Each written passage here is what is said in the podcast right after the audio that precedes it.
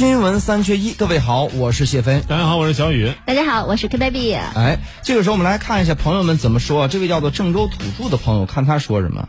徐老师，徐老师，这是第一次和 baby 一块主持节目啊，呃，抓紧啊，把握好时机啊。哎呀，同志们的呼声。baby baby，这说起乐队了，你不高歌一曲啊？这都等了这长时间了，唱个唱一段吧。不不不不不，马上就是我们的巴啦啦时光音乐节，欢迎大家到现场来听 Q baby 唱歌。这个哎，那个谢老师，你怕啥？听到我唱歌，你看你颤抖的样子。紧张了？给你两句的时间。不不不，我不唱，这么唱，这么唱啊！就是就是，我们就说我们喜欢的乐队就好了。哎，这个可以他不唱是为大家好，对，为大家好，怕就是我一会儿说话，翻车了，我跟你就是。大家听听完我唱歌之后直接换台了，后面的内容不听了。合唱一首吗？我的思念是不可捉摸的网。怎么能唱这么老的歌呢？哎，你的心是六月的晴。好好好好好，好这个这个梦里花开啊，不，梦里年少说了，看了乐队的夏天，觉得他们，呃，真的很棒。嗯，但是为什么当今华语乐坛当红的乐队只有五月天呢？可能因为流行快吧。过期了，哎我个人感觉。说到这个音乐形式啊，真的是我觉得我们从古到今有很多种音乐形式，但是决定音乐形式的其实是你听音乐的方式和场合，对吧？最早呢都是交响乐，或者是这种我们说民间的这种音乐，嗯他们听的场合往往是在音乐厅里，或者是在一些娱乐的这种场所当中。再往后呢，我们有了这个唱片，是吧？有了这个磁带，这个听乐场合被放大了，但是音乐会或者摇滚乐肯定还是要在某些特殊的地方听。嗯那再往后的流行音乐，再往后。我们有抖音这样的是吧？这样的视频平台，哎所以说你会看到在很多地方都加了一些这种抖音的音乐榜排行榜。我们不是说口水歌不好，但至少我们说人们听音乐的方式，有的时候就决定了你会听什么样的音乐。你很难想象自己会在抖音上听摇滚乐，对不对？嗯对这个方式决定你喜欢什么音乐。哎而且呢，我现在突然觉得什么呢？就是呃，一个是我是觉得就是这个，当然这个摇滚乐它还是属于比较小众的嘛，小众，呃甚至是有某种程度上它可能是个亚文化，嗯，然后呢逐渐走上主流，这是这个节目的功不可没。其实我特别不希望他们走向主流。哦，就是我的小宝贝就藏着 就好了，我不希望那么多人去听，因为呃，就是我我不觉得所有人都能接受他。我我我能想到很多人就是对他的这个，出圈儿以后，嗯，对，就是可能人会说你这啥呀，弄的是什么？很多人肯定不认可。很多粉丝有点心态啊，生怕自己偶像红了，一红了就感觉不纯粹了，对红了之后商业向商业低头了。对，有 很多人红了之后，他就那个味道就不对了，他自己写的作品也偏向于流行或怎么样，就不太对了。但是他们讨好别人了。啊、，对，但他们不红的时候真的很惨，我觉得。所以你要珍惜我呀，我一直起来我就没红啊，对吧那？那你是红不了，这个事儿就是就是我 Q B 要的是能红，但是就是鄙视红的那些 乐队。像窦唯老师那样 就是就是就像就是我们看这个乐队夏天的时候，很多乐队他们真的没有钱在做音乐，就包括很多他说就我我做三年，我现在也不红，我也没有钱，或者是我一直在用其他的呃，比如我我我是一个音乐老师，我用其他的工作来贴补这个乐队，对就很多人是这样子。其实你看到他们之后，你觉得其实有一点点心酸，但是他们就是在这种平淡的生活里有那一股劲儿在，然后让他就追求那他自己的梦想，是特别的感动。哎呦，你说的就是我呀。嗯嗯，这真真的是，你看咱咱。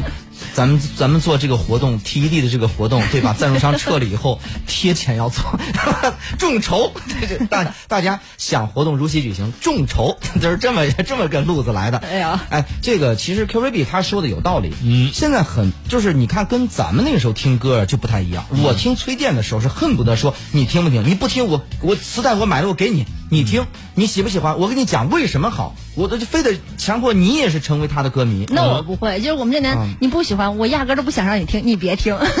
哎呦，就是就是我我不需要你去认可，如果你真的跟我一样很喜欢的话，我就会觉得哇，你很有品位。那你你这个方式也是建立在现在大家接触到音乐渠道多的基础上，对吧哎？但谢飞那个时候，说实话，大家还都是靠磁带，你还得到到时候找这大大收音机、收录音机，你才能够放。所以说，这现在现在这个渠道啊，可能每个人都能找到自己喜欢的这种哎流行的风格。啊但是呢，我说我给你泼一盆冷水哈，嗯，就是说真的是想过没有？就是说你看啊，这个呃，他们先做了这个什么中国有嘻哈。然后这个中国有街舞，这就是街舞，这种就是小众的东西。嗯，小众东西呢做火以后呢，当他们在做第二季的时候，没什么动静了。然后现在又开始做乐队，认为就是小众文化拿起来以后能把它做成大众的事件。但是呢，可能也就是这一季。当这一季的泡沫过去以后，这种所谓的虚假繁荣过去以后，能给乐乐队、能给摇滚乐、能给音乐市场能留下什么呢？有可能就归为像现在的中国新说唱，到了第二季了。你你知道现在有什么中国新说唱有什么动静吗？没有。就其实我们不需要多大动静，我不知道，因为你刚才说那什么新说唱什么的，我没有看过，可能是我个人不太感兴趣啊。但是你看你就不潮，对人家张松老师说 你们聊乐队我就不感兴趣，我喜欢说唱乐，比如说像今儿高兴啊，中华民谣啊，对，这中国嘻哈是一个很成功的一个节目。对对，我觉得就他他他肯定很成功嘛，他自己名字改了无所谓，但是你看到现在这个服装也好，现在是 现在从这个文化产品也好，包括说让歌手做代言也好，他们的场场景得到了很大的改善。由此演出的，比如说什么有街舞啊或者其他的，也都会有意识的融合进去这样的东西。这就是我说的，为什么我们看音乐或者听音乐的形式决定了我们看到的内容。你现在就算你是嘻哈，就算你是摇滚，你也不能真的就在台上唱两首歌然后走人了。不可能，你必须要在台上给我站着，你要给我讲点故事，你要有一些互动，你要翻唱老歌，这样才会有人听，才会有人看。那你说现在这个乐队哈，我一直觉得现在乐队形同虚设，或者是只剩空壳，啊就是摇摇滚乐的精神是批判。你包括这个当年我们的这摇滚乐，包括你看这个，就包括你像比昂，就他们那些歌曲，就是人家一首《光辉岁月》是为了曼德拉而写。这个境界，哎呦，真是这个，我我这后来才知道的嘛，当时光听调来，然后这这听个热闹，什么那个那个钢钢钢钢钢琴锅什么啥，就是这个歌，嗯，那你现在呢？就现在这些呢，唱点什么小情小爱呀、哎，唱点什么？因为现在这个大家世道好了，就是大家也没什么可批判的，就大家觉得还活得挺好，而且观众受众也不用你这个振臂高呼领领导我们向前进，不用你了，就是我们现在都挺好。我把这个这个每个月的这个月供给还了，就就就行了，别的也不求什么。你说的那还不是真正做乐队的人。还需要这批吗？有各种不同的音乐形式啊！啊你除了这个我们说的你说的纯摇滚之外，还有另类摇滚啊，还有 bossa nova 呀、还有爵士啊，还有灵魂乐啊，还有布鲁斯啊，就每一种音乐形式都对应一种情感的抒发的方式。我们不是说，对你说你说听摇滚的人就不通轻松野吗？也不一定。我觉得就是我特别欣赏他们一点，就是我知道生活有非常多的困难，可能就是我我在家里，我我连房租都付不起了，我被这个房东赶出了这个家门，在在那几年就是。房价疯涨的时候，真的乐队连连这个乐器带人一块儿赶出来，就是我我是面对这样的生活，我有很多糟心的事儿，但是我依然对这生生活抱有希望，我把这唱出来写出来就没事儿了，就我有这样的精神。包括这个节目还有非常好的一点就是，可能我一开始看到之后有很多陌生的名字，像是九连真人还有思思雨帆，我看到他们我说这哪儿啊？这不出名什么什么乐队啊？但是我真正看之后，我发现乐队。真的不只是我们记忆中的那些老牌乐队才热血，是现在很多人依然在做这件事情，让人觉得非常有希望。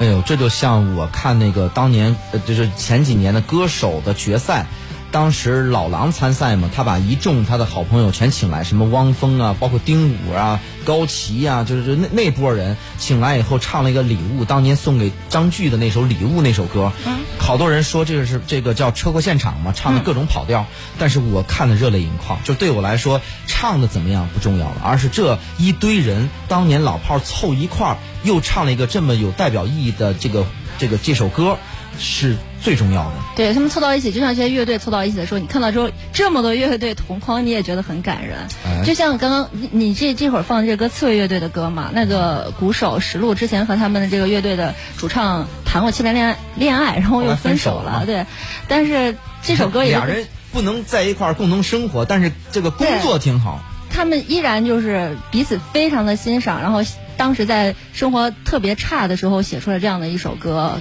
各个人的内心都崩溃的时候写出这样一首歌，我觉得他们那种精神是我们值得学习的。就是我不怕困难，我不怕任何的事情，我可以改变它的。这可能也是我们要做这个乐队夏天这个节目的初衷啊，因为说实话，嗯，摇滚乐当中还是融合了很多这种奋发向上的这种精神和激励的。对在节目当中我们看到的歌曲大部分也都是出于这种类型，所以说我觉得还是找到了自己在新的时代当中一种定位，才能够真正给摇滚乐带来春天，或者其其他所有音乐吧都是如此。看脚下一